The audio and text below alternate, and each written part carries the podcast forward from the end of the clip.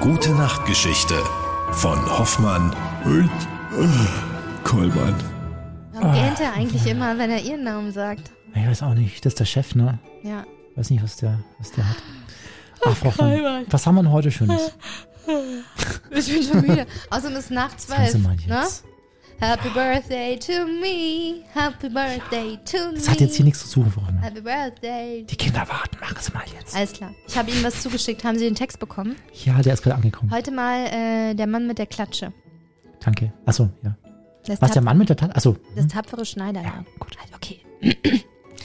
Es war einmal ein Schneider, der saß an einem frischen Sommermorgen an seinem Tisch, war guter Dinge und nähte aus Leibeskräften. Nach kurzer Zeit Um Mhm. umschwirrten Fliegen seinen Kopf. Er schlug nach ihnen und erwischte sieben auf einen Streich, Das soll die ganze Stadt erfahren. sprach er bewundernd. Er fertigte sich einen Gürtel und stickte mit großen Buchstaben darauf. Sieben auf einen Streich. Der Schneider band sich den Gürtel um und wollte in die Welt hinaus. Ehe er abzog, suchte er sich Proviant zusammen. Er fand einen Käse, den er sich einsteckte. Vor dem Stadttor bemerkte er einen Vogel, der sich in einem Strauch verfangen hatte und den steckte er auch noch ein. Der Weg führte ihn auf einen Berg. Dort saß ein gewaltiger Riese und schaute sich ganz gemächlich um. Das Schneiderlein ging beherzt auf ihn zu und sprach. Guten Tag, Kamerad. Hast du Lust, mich zu begleiten? Der Riese sah den Schneider verächtlich an und sprach. Du miserabler Kerl. Na sowas. Achso, Antwort- Moment. Nee, Moment. Na sowas. antwortete das Schneiderlein und zeigte dem Riesen den Gürtel, und der Riese las, Sieben auf einen Streich. meinte, das wären Menschen gewesen, die der Schneider erschlagen hätte, und kriegte ein wenig Respekt vor dem kleinen Kerl. Doch wollte er ihn erst prüfen, nahm einen Stein in die Hand und drückte ihn zusammen, dass das Wasser heraustropfte, Das macht mir nach. sprach der Riese, Wenn's weiter nichts ist. sagte das Schneiderlein, griff in die Tasche, holte den weichen Käse und drückte ihn, dass der Saft Doch, bitte. herauslief. Der Riese wusste nicht, was er sagen sollte. Da hob er einen Stein auf und warf ihn so hoch, dass man ihn mit den Augen kaum noch sehen konnte, Nun, du Erpelmännchen, mach das nach. Gut geworfen. sagte der Schneider. Aber der Stein, der hat doch wieder zur Erde herabfallen müssen. Ich will einen werfen, der soll gar nicht wiederkommen. Griff in die Tasche, nahm den Vogel und warf ihn in die Luft. Der Vogel stieg auf, flog fort und kam nicht wieder, Werfen kannst du wohl. sagte der Riese. Aber nun wollen wir sehen, ob du imstande bist, etwas Ordentliches zu tragen. Er führte das Schneiderlein zu einer mächtigen Eiche, die gefällt auf dem Boden lag, und sagte, Wenn du stark genug bist, so trag mit mir den Baum aus dem Walde heraus. Gerne. Äh, nee, Ich, ich, gerne. antwortete der kleine Mann. Nimm du nur den Stamm auf deine Schulter. Ich will die Äste mit dem Gehzweig aufheben und tragen. das ist Gezweig. doch das Schwerste. Mit dem G2. Mit dem Gehzweig. Mit den zwei. Ich mach nochmal. Ja. Wer sagt das eigentlich? Der Riese oder der Mann? Nee, der Mann. Der. Nimm du nur den Stamm auf deine Schulter. Ich will die Äste mit dem. Jetzt habe ich auf die Zunge gebissen. Entschuldigung. Aua. Gerne.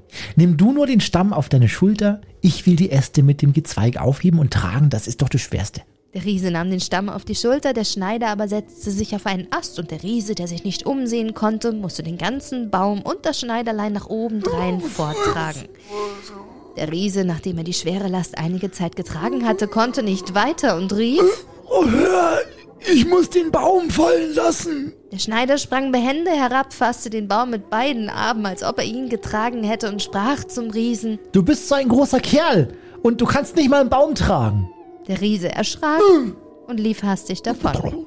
Nachdem er lange gewandert war, also das Schneiderlein, kam es an den Hof eines königlichen Palastes. Der König, der hatte ein paar Probleme mit ein paar Riesen und ähm, ja, die haben halt im Wald Sch- Schaden angestiftet. So, Wenn du diese beiden Riesen überwältigst, sprach der König. so will ich dir meine einzige Tochter, Frau Hoffmann, zur Gemahlin geben und so das halbe Königreich dazu. Attendorn halt. Das Schneiderlein zog aus.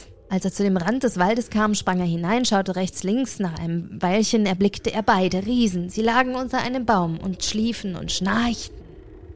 Genau. Das Schneiderlein füllte sich beide Taschen mit Steinen und stieg auf einen Baum.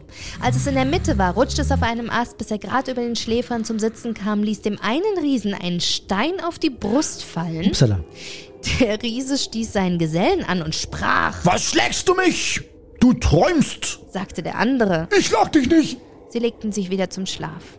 Da warf der Schneider auf den zweiten einen Stein herab. Was soll das? Rief der andere, Warum bewirfst du mich? Ich bewirf dich nicht. sprach der andere. So ging das hin und her, bis sich die beiden Riesen schlugen und sich gegenseitig Oh, Arschloch! so zusetzten, dass sie bewusstlos auf die Erde fielen. Der Held aber begab sich zum König, der nun, er mochte wollen oder nicht, sein Versprechen halten musste und ihm seine Tochter und das halbe Königreich übergab. Nein, danke dir. Die Hochzeit wurde mit großer Pracht gehalten und aus einem Schneider wurde ein König gemacht. Sagen Sie mal, die zwei Riesen hatten jetzt eine ziemlich ähnliche Stimme, ne? Aber vielleicht waren es auch Brüder, Ja, vielleicht waren es sogar Zwillinge. ja? Man weiß es nicht so genau. Aber war okay, oder? Ja, ich glaube, das passt schon.